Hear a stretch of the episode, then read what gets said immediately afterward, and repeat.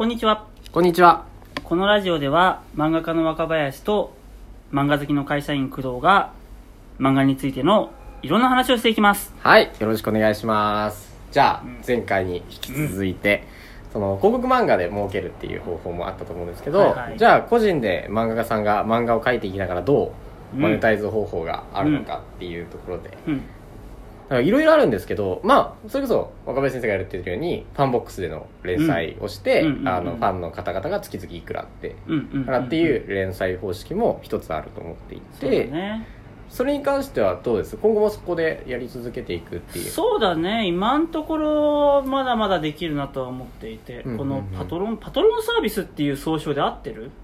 どう？合ってます。合ってます。みんなそれで通じる？いやまあみんな通じるか分かんないですけどまあファンボックス、まあパトロンサービスまあ、ファン、ピクシブがやってるファンボックスに始まり、えー、虎の穴がやっているファンティア、うん。エンティってどこがやってんだっけ？エンティはエンティは、どこか忘れましたけど、ね。そんなでも作家さん使ってないイメそうだね。ージ、。あとは外国だとパトレオン。あ一番有名ですだよよねね、はい。一番強いのは。みたいにいろいろあるから自分のなんか、読者とかと相性相性のいいところを見つけてやるっていうのがいいんじゃないかな。とそうですよね。でファンボックスとかで連載して今の形ってあれですよね。ファンボックスで先行公開して、うん。その後ツイツイ4？ツイッター？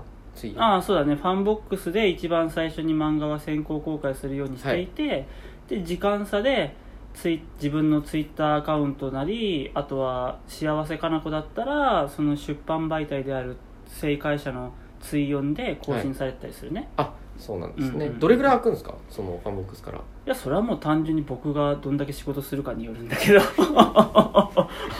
あじゃあ次の話が更新されたタイミングとかでそっちに公開してるみたいなイメージなんですか？ファンボックスで次の最新話が公開されたら、うん。あのツイッターとかあのあーツイ4でそんな明確に決まってなくて。あ決めてないんですね。そうそう。ツイ4で更新されるのは単行本が発売する前後っていうのだけ決まってる。ああじゃあ今回2巻が発売されて、うん。再開されてるんですか？そうそうそう。2巻発売するんでその2巻の内容を、まあ、無料で読める分だけ公開しているっていうことだね。毎日1本ずつ。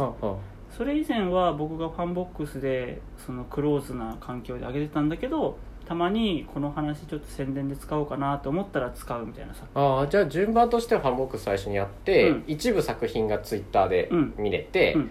で単行本が発売したタイミングでツイ4で連載が始まるっていう。みたいな感じに今んとこなってるけどまあ厳密には決めてない。ですよね。だから別にこれもなんかこういうふうなことしなきゃいけないっていう理由があるわけじゃなくて今だとこれがいいかなっていうので。そうそうそう。自分の塩梅でねうん。できるよねでもやっぱその若林先生のちょっと話ずれるかもしれないですけど、うん。その連載されてるこのやり方がすごい素晴らしいなと思っていて、それほどでもないいやすごいですよ。ちゃんとちょっとまあ。あのやっぱファンボックスでうんそのファンを獲得して先行で見せつうつ、ん。あのやっぱまあ、今回さっきたまたまって言ってましたけど、うん。そので単行本の中には単行本でしか読めないページがあるってうん。うんうんうんあるじゃないですか、うんうんうんあれがめっちゃ重要ですよね書き下ろしの多分。どうなのかな。まあそれは重要っちゃ重要だよね、はい、あれ重めっちゃ重要だなと重要っ思ってます。ちゃ重要ただそこがダイレクトにそんなに売り上げにつながるかっていうと、そう簡単な話でもないなとは思う、まあ確かに。でも読んだ後の読後感は、全部ファンボックスで公開されてるのとは全然違うじゃないですか。違うねそこじゃないですか？そうだね。僕は一応だからそこを考えた時に、はい。パッケージとして一巻読み切った時の読後感をちゃんとデザインして最近は作ってる。うん。いやもうそれ素晴らしいなと思って、一体一巻のそのおまけ部分うん。もうあれですよね。ちょっと経ったらツイッターで公開されてましたよね。いや。あれしないんでしたっけ？おまけ部分に関してはねツイッターとか SNS とか上ではやってないはず。あじゃあ一巻のそこもやってないし、うん。二巻も多分やる予定もない。そうだね。もしあの今後後々の話を SNS とか Twitter とかで公開していくにあたってさすがにおまけの話読んでないと意味わかんないよねになったらそのタイミングであげるかもしれないけど、うんうん。ってくらいだね。ファンボックスに上げてるんですか？ファンボックスにもねおまけのやつはねあげてないと思う。あげてるものもあるがああげてないものもある。はいはいはい、うん。何ページぐらい書いてるんですか？おまけ？おまけ。え？何ページ書いたかな？えちょっとよくわかんないけど数十ページは書いてる。あ結構書かれてるんですね、やっぱり。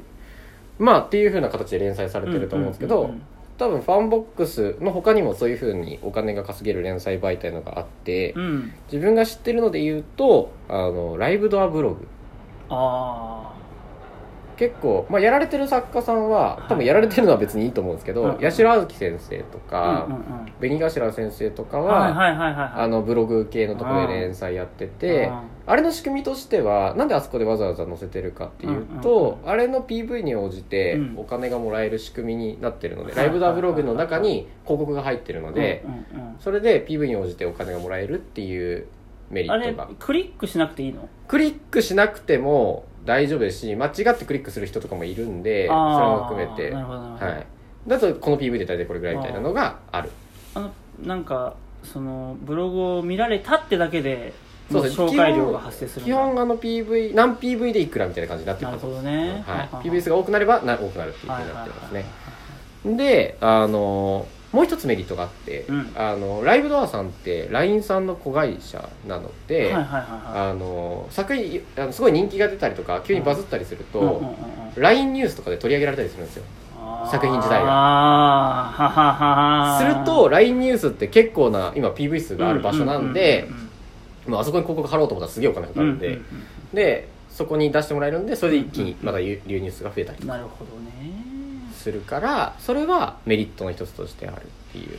なんでその個人的には連載されていくのであれば、うんツイッターだけだともったいないなと思っていて、それをやりながらファンボックスでファンを増やしながらやるのかそのライブドアブログで PV を稼ぎながらやるのかっていうのを作家さんをやられるとすごい連載しながらお金を入るっていう形はできるかななるほど。ああともう一個あるのが Kindle インディーズああはいはいはいはい。Kindle インディーズもダウンロード数に応じてお金もらえるじゃないですか。ええええだからあれに公開してあれであのダウンロード数でお金もらって連載してるっていう人もいますね。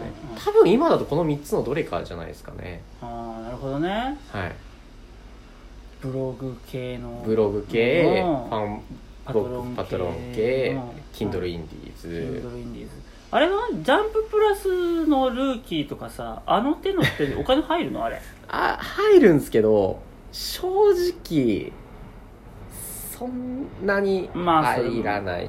これってさ例えばじゃあフォロワー SNS でのフォロワーが20万人30万人いるような人がやってもやっぱビビたるもんなの？ビビたるもんだと思いますね。広告の性質上ビビたるもんな気もしますね。ああそうなんだ。うーんそっかそっか。はい。まあでも結局ジャンプとかにやるのは結局ジャンプっていう媒体に載せるっていう広告効果が期待できるそうですね。そこはまあ良し悪しだね。あとジャンプルーキーを見てるユーザーも結構いるので、うんうんうん。まあ、実際自分もいくらもしかしたらジャンプルーキーめっちゃもらってるっていうけど、うんうんそういう話を聞いてないのでわからないだけで、うんうんうんもしかしたらもらってる方もいらっしゃるかもしれませんけどっていうのがあってあとジャンプルーキーを読んでるコアな人たちに読んでもらえるっていうのはメリットとしてあると思う,、媒体自体に力があるで他のところはもう自分のツイッターありきのだと思うんで、ファンボックスもあの Kindle インディーズも、えーそのライブドアブログも、うん。で Kindle インディーズに関して言うとあの PV 数ダウンロード数とページ数の掛け算みたいなので、多うんうん分お金が決まってるんですよ。で総額が決まってるんでうんそれを割れてるっていう形だと思うんですけどこれ想像です。うんうん。あの Kindle さん公開してないんで、でただ最近だともう結構群雄割拠になってきてるんで、今から新規参入だともうかなりフォロワー数が多い人とか知名度あるとかじゃない、うん。バズったりするとかじゃないとうん難しいんじゃないかなと、なるほど。新規さんにおすすめどこですかじゃあ？いやーファンボックスかライブドアブログだとは思いますけどね。まあライブドアブログも。結局、はい。ファンボックスを全然その知名度のない人が始めるとやっぱ最初本当に1人か2人いたらいいなの世ねそうです界だよね。ね。そうですそうですそうです。まあそれでも1人か2人からはい。数百円もらってやるだけでも、まあまあモチベーションになるからいいのかな？ってくらいの感じかな、ね感じのイメージですし、うん。まあ、先ほど言ったようにある程度数万人とかいるフォロワーさんのことを結構前提に今考えてたんで、うんううとファンボックスでもライブドアブログでも。ライブドアブログか。ライブドアブログって何？どうすりゃいいの？それはまた後でじゃあお伝えしますよ。あでもそうですね。あのそんな難しくない。で広告登録とかはしないといけないはずなのではい。